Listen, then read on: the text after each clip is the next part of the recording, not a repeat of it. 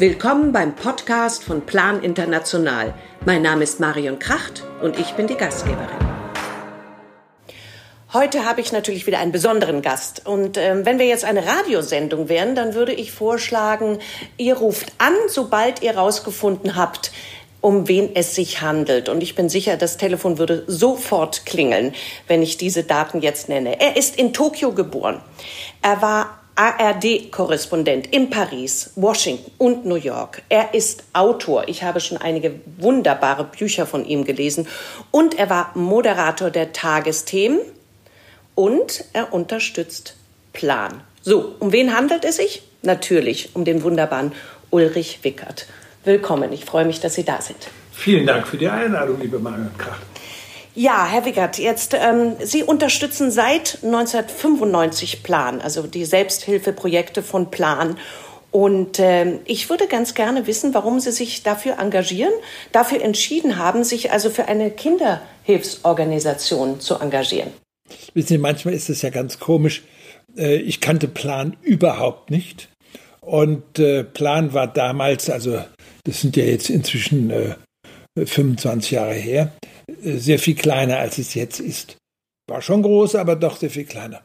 Und äh, zum Vorstand gehörte eine äh, gute Bekannte, eine Freundin, und die sagte zu mir, du bist doch jetzt bei den Tagesthemen und äh, redest immer über alle Dinge des Lebens. Kannst du nicht bei Plan mal mitmachen? Ich sag, was ist Plan? Ja, ja woher soll man es kennen? Ne? Natürlich. Und ähm, dann hat sie mir das erklärt, Kinderhilfswerk und so weiter und so fort, auch die Geschichte. Äh, die Geschichte ist ja für mich selber sehr spannend, weil es gegründet worden ist von einem britischen Journalisten. Und dann habe ich gesagt, passt zu mir. Nun bin ich jemand, der sehr kritisch ist gegenüber Hilfsorganisationen, weil ich schon immer wieder erlebt habe, dass Hilfsorganisationen nicht dementsprechend, wie ich mal sagen, wie ich es mir vorstelle. Also ich bin der Meinung, das Geld, das man in eine Hilfsorganisation spendet, sollte eigentlich zur Hilfe dann auch äh, weitgehend verwandt werden. Ich habe dann aber festgestellt, dass es große Organisationen gibt, die bis zu mehr als die Hälfte in Verwaltung und ähnliches packen. Und da habe ich gesagt, solche Organisationen werde ich grundsätzlich nicht unterstützen. Und ich habe dann immer gesagt, jetzt gucke ich mal an, wie viel Geld geht in die Verwaltung und wie viel Geld in die, geht in die Hilfe. Und dann habe ich festgestellt, bei Plan geht 80 Prozent in die Hilfe. Und das finde ich sensationell. Das ist selten, dass so viel Geld weitergegeben wird und nur sogar weniger als ähm, 20 Prozent gehen in die Verwaltung und in die Arbeit. Und da kann man nur sagen, das ist großartig, denn da ist, steckt wahnsinnig viel Arbeit dahinter. Aber 80 Prozent das ist eine tolle Quote. Und da habe ich gesagt, ich werde Plan äh, unterstützen und habe dann ganz äh, klein angefangen, erstmal als Pate. Ja. Habe also eine Patenschaft äh, abgeschlossen und das in 25 Jahren wechseln die Patenkinder, weil die werden ja auch immer älter und dadurch habe ich verschiedene Patenkinder mitbekommen aus meistens aus Afrika äh, und verschiedene Gegenden sozusagen im Kopf kennengelernt. Und ich habe für mich natürlich ganz klar gesagt, äh, wir, äh, insbesondere jemand wie Sie, die berühmt ist als Schauspielerin, oder ich, der einigen Leuten bekannt sind als Journalist, wir müssen uns besonders für die einsetzen, die Hilfe brauchen. Und da bin ich immer der Meinung, die Schwächsten sind die Kinder. Deswegen habe ich gesagt, hier engagiere ich mich. Ja, Sie haben ja auch selber Kinder, ich habe auch Kinder und dann weiß man natürlich auch, wie wichtig es ist, dass man Respekt vor den Wünschen der Kinder hat und dass Kinder auch lernen, Selbstvertrauen zu bekommen. Und das ist natürlich auch die Arbeit von Plan. Also ich glaube, das Wichtigste ist, ähm, Gott wissen Sie, die Arbeit von Plan, wenn ich mir angucke, was für Probleme es alles gibt. Es ist nicht nur die Frage des Respekts oder die Wünsche der Kinder, sondern das sind ja ganz grundsätzliche Dinge des Lebens. Ähm, das fängt damit an, dass es äh, darum geht, dass die Kinder ernährt werden, dass sie Wasser haben. Das ist etwas ganz Elementares für ein Leben. Das muss man sich mal vorstellen. Dass manche Kinder Kilometer morgens gehen, um Wasser zu holen. Das ist für mich einfach schon etwas, wo ich sage, meine Güte. Äh, das kann man sich gar nicht vorstellen. Man kann, wir können uns das gar nicht vorstellen. Ja. Und äh, das ist das wirklich das Überleben ist das allererste. Später kommen dann die Dinge, wenn das Überleben gesichert ist oder vereinfacht ist, dann kommen die Dinge, die helfen, dass die Kinder das bekommen, was sie bekommen müssen. Das allererste ist den Respekt der Erwachsenen. Und ich finde, es ist unglaublich wichtig, dass man Kinder genauso ernst nimmt wie Erwachsene. Also dadurch den Kindern auch klar nimmt, ihr habt den gleichen Wert wie wir Erwachsene. Das fällt vielen Erwachsenen schwer, das fällt manchen Professoren schwer, Studenten äh, den gleichen Respekt äh, zu bringen, weil sie meinen, das sind ja nur Studenten. Nein, ich finde, man muss die genauso ernst nehmen, äh, wie man sich selbst und Gleichaltrige ernst nimmt. Das ist das Allerwichtigste. Also es gibt den Kindern Selbstvertrauen. Und dann wollen wir überhaupt nicht vergessen, das Problem der Bildung. Natürlich. Nicht? Aber Sie sind ja nicht nur sozusagen Pate, sondern Sie haben sich auch 2011 äh, entschlossen, eine eigene Stiftung unter dem Dach der Stiftung Hilfe mit Plan äh, zu gründen. Was hat es denn damit auf sich? Wie ist es dazu gekommen? Ist eigentlich eine lange Geschichte, wenn ich angefangen habe vor 25 Jahren als Pate äh, mich zu engagieren, dann äh, ist Plan so Stück für Stück auf mich zugekommen und hat mich zuerst am Bein gefesselt, dann das andere Bein gefesselt, schließlich die Arme auf den Rücken gedreht und mein hat gesagt, machst du jetzt für uns auch einen Fernsehspot? Ich habe natürlich immer Ja gesagt. Natürlich überall da, wo ich helfen konnte, natürlich. habe ich mich dann engagiert. Wir haben, glaube ich, mindestens zwei Fernsehspots äh, zusammengedreht. Und es ist natürlich logisch, dass alles, was ich im Rahmen von Plan tue, ehrenamtlich tue. Ich finde, da darf man kein Geld nehmen. Richtig. Äh, sondern da muss man Geld reingeben. Und äh, irgendwann wurde ich dann gebeten, ins Kuratorium zu kommen. Und äh,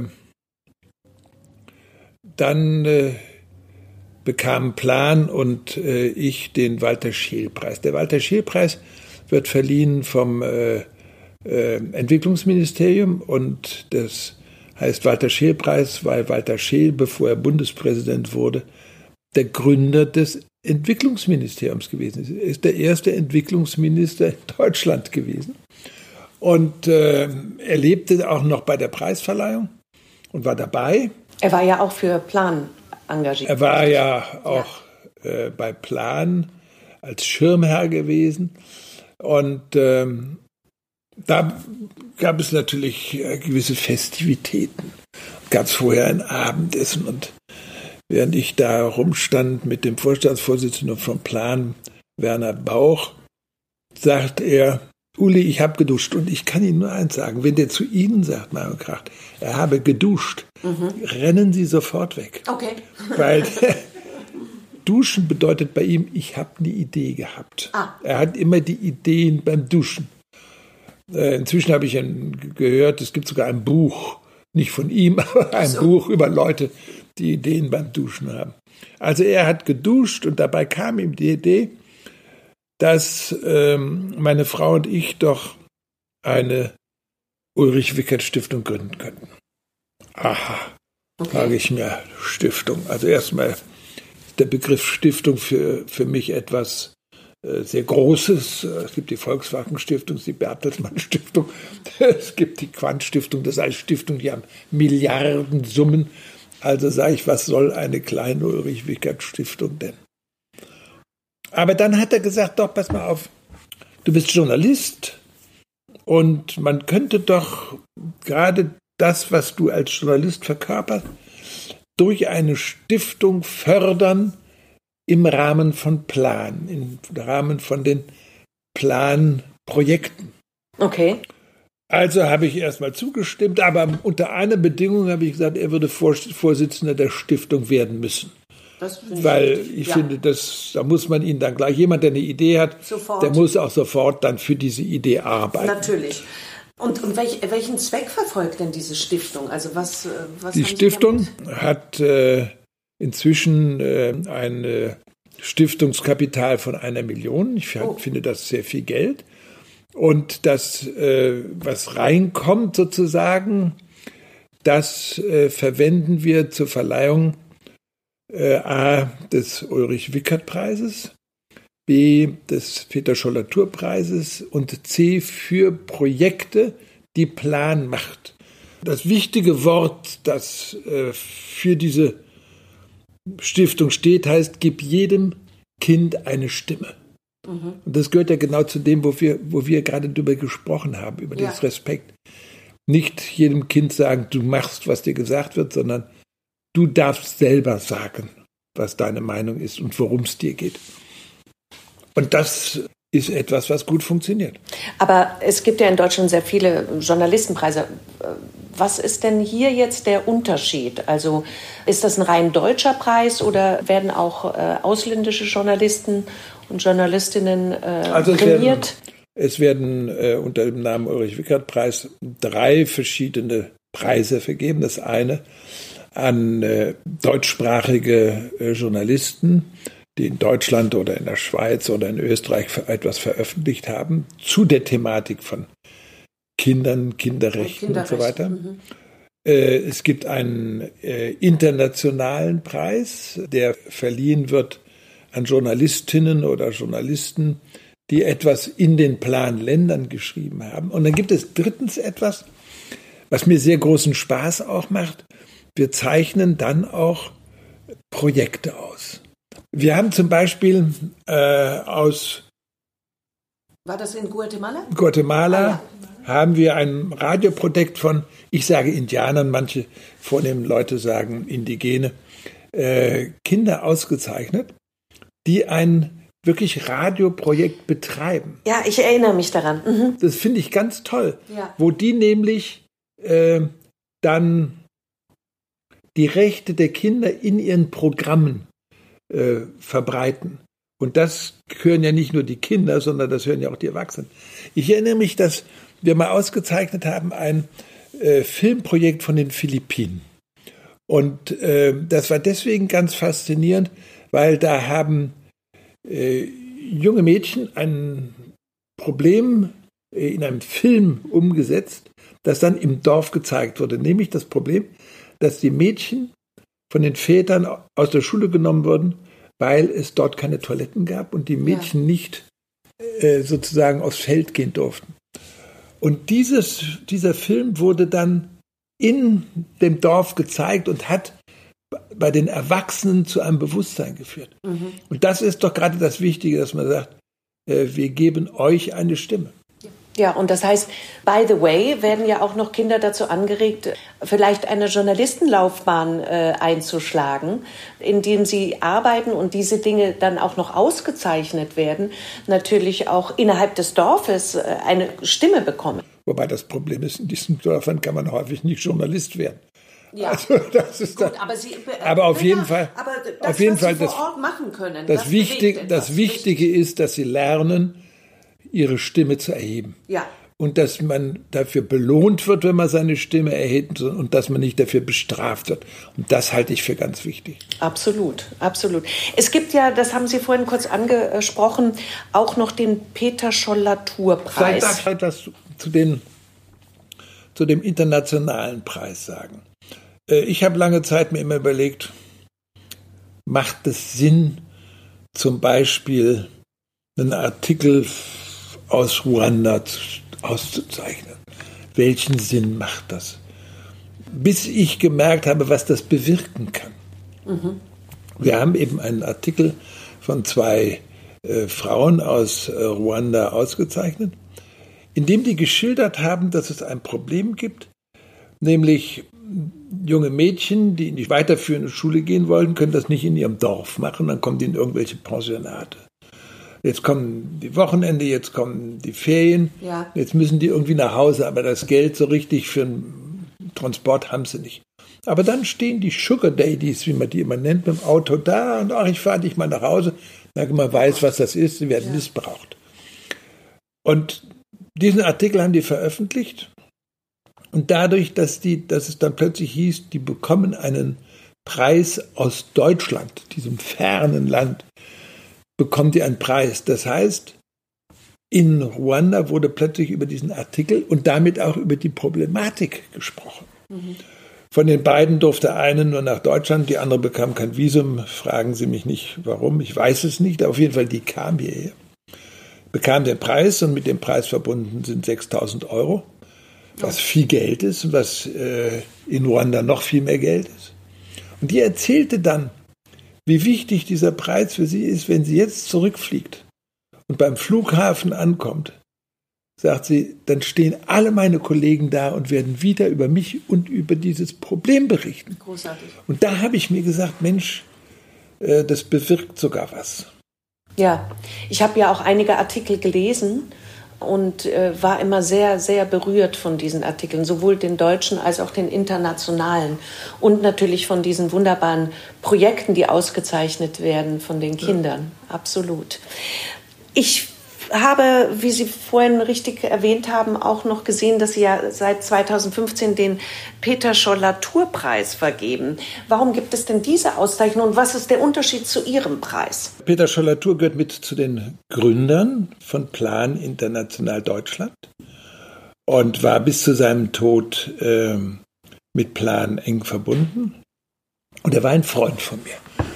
Und äh, es gab eine Trauerfeier äh, für Peter Schollatur, als er gestorben war in Berlin. Seine Witwe hatte mich gebeten, ob ich die Trauerrede halten würde. Aber bevor die Veranstaltung stattfand, hat äh, Werner Bauch die Idee gehabt, warum verleihen wir nicht einen Peter Schollatur-Preis? Mhm. Also habe ich äh, Eva Schollatur gefragt, Eva, was meinst du, die Idee ist doch eigentlich ganz schön. Plan passt zu ihm die gesamte Problematik äh, Kinder in schrecklichen Gebieten, äh, Kriegsgebieten und so weiter passt auch. Und sie hat sofort zugestimmt und ich konnte dann auch meine Trauerrede damit beenden, dass ich gesagt habe, und ab jetzt gibt es auch den Peter Scholler Tourpreis. Das war deswegen sehr lustig, weil ein anderer Redner gesagt hat, wenn Uli Wickert das nicht schon gesagt hätte, hätte ich das jetzt vorgeschlagen. Also insofern haben wir da auch, glaube ich, ganz richtig gelegen.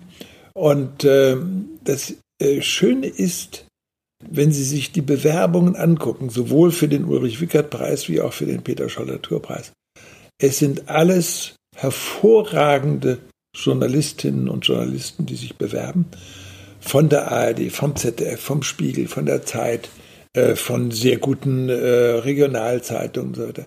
Sie merken also, es bewirbt sich eine Elite von Leuten, die das sehr wichtig finden. Äh, und ähm, eine Fotografin zum Beispiel, die nominiert wurde und beim ersten Mal nur nominiert war, später hat sie den Preis dann auch bekommen, die hat äh, einen Brief geschrieben, der mich sehr gerührt hat, denn die schrieb, allein nominiert zu werden für den Peter Scholler Tourpreis ist für mich unglaublich viel. Mhm.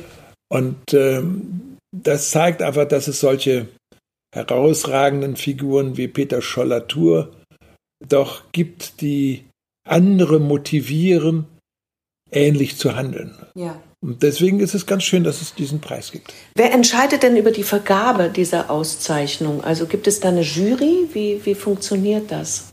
Nein, nein, wir werfen das alles in einen Topf und dann Ach ziehen so, wir die. Zieht jemand. Dann zieht jemand äh, die Nummern raus und so Hab weiter. Ich mir doch fast gedacht. Ja, ich meine, alles andere wäre ja auch langweilig, wenn man das so machen würde, dass man da, da eine Jury nimmt. Es gibt eine Jury, die inzwischen auch ein bisschen gewechselt hat, weil der Preis wird ja jetzt zum neunten Mal verliehen. Aber in dieser Jury sind eben doch ähm, sehr prominente Figuren wie Markus Lanz vom ZDF, der selber ja auch Kinder, Kinder hat, Charlotte Mayhoff äh, von RTL aktuell, Renate Meinhoff, die sehr viel in der Süddeutschen Zeitung Reportagen in der dritten Seite schreibt. Also äh, wirklich hervorragende Leute, die das Gewerbe schmücken und auch kennen. Ja. Und die äh, sehen sich alle, weil es gibt ja sicher eine ganze Menge Einsendungen. Es gibt eine ganze Menge Einsendungen. Die werden Gott sei Dank ein wenig äh, beim Plan erst einmal vorsortiert, weil wenn Sie 100 Einsendungen haben, können Sie die nicht alle sehen. Aber dann kann ja. man ja schon mal das reduzieren, dass man, sagen wir mal, 20 an die Jury schickt. Und die lesen Sie dann und diskutieren darüber? Ja, das sind ja Filme, das sind äh, manchmal auch äh, Dinge vom Hörfunk, die äh, lesen wir und dann haben wir ein, ein Prinzip, dass man am Abend vor der Jury-Sitzung seine Punkte mal drei, einmal, einmal drei Punkte, einmal zwei Punkte, einmal einen Punkt, ja. die kann man vergeben an die verschiedenen Einreichungen und die muss man am Abend vorher, muss man die an Plan schicken, mhm. damit vorher einfach schon mal klar ist, wenn man zusammentritt, wie sind die Punkte vergeben worden. Und dann sieht man, wie die Punkte vergeben wurden und dann beginnt eine heftige Diskussion, häufig darüber, dass jemand sagt, aber das und das und so und jedes. Und äh, gerade bei der letzten Sitzung der Jury hatten wir dann nachher durch Hin- und Herschieben Patt, eine Patt-Situation. Und dann äh, dachte ich, ich werde jetzt einen fragen, kannst du nicht vielleicht dann einen Punkt von dir darüber ziehen, wo ich ihn haben wollte? er hat es dann auch gemacht. Na, er heißt ja auch Ulrich wahr? Großartig ist es ja zum Beispiel das Engagement der jungen Leute, äh, was jetzt gerade international ist mit dem Umweltschutz, also die Greta Thunberg zum Beispiel. Da ist ja wirklich Bewegung. Was halten Sie davon? Ich finde es wunderbar, dass die jungen Leute endlich mal wieder anfangen, sich zu bewegen. Ich selbst äh, habe in den 60er Jahren studiert und gehörte zu denen, die sehr bewegt waren. Ich habe auch aus irgendeinem Grund mal das Aktionskomitee gegen Übergriffe der Polizei gegründet. Sie werden sich vorstellen, dass das irgendwelche Gründe hatte, weil wir uns natürlich mit der Polizei geprügelt hatten bei irgendeiner Demo. Aber ähm, wissen Sie, für mich gibt es ein Motto, das äh, mein Handel das ganze Leben immer mitbestimmt hat. Ich habe das große Glück gehabt, äh, in Amerika äh, zu studieren mit einem Fulbright-Stipendium. 62, 63. Warum ich das Stipendium bekommen habe, weiß ich nicht, aber das ist mir auch völlig egal. Ich habe es bekommen. das war aber die Zeit, als John F. Kennedy Präsident war. Und der hat einen Satz gesagt, den ich nie vergessen habe, sondern auch beherzigt habe. Er hat gesagt, frag nicht, was dein Land für dich tun kann, sondern frag, was du für dein Land tun kannst. Das heißt, äh, umgesetzt, äh, mein Land ist nicht für mich verantwortlich, sondern ich bin verantwortlich für den Zustand des Landes. Das heißt, ich muss mich engagieren. Was übrigens bei mir dazu geführt hat, dass ich, als ich aus Amerika zurückkam und wieder nach Bonn zum Studium kam, mich gleich beim nächsten Mal auf, habe aufstellen lassen, um im Studentenparlament als äh, mitzumachen. Und ich wurde dann gewählt, mhm. weil, und zwar mit der zweitbesten äh, Stimmenzahl, weil ich ein hervorragendes äh, Wahlprogramm hatte. Es hieß nämlich besseres Mensa-Essen. sehr wichtig. Gute Ernährung ist sehr wichtig. ja.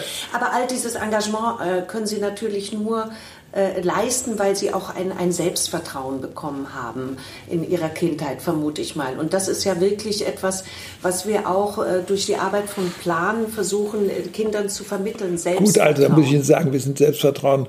Ich hatte zwar einen preußisch strengen Vater, aber der trotzdem so manchmal ganz gute Elemente hatte. Ähm, ich vermute, bei Plan wird es nicht so fun funktionieren, wie das bei mir war.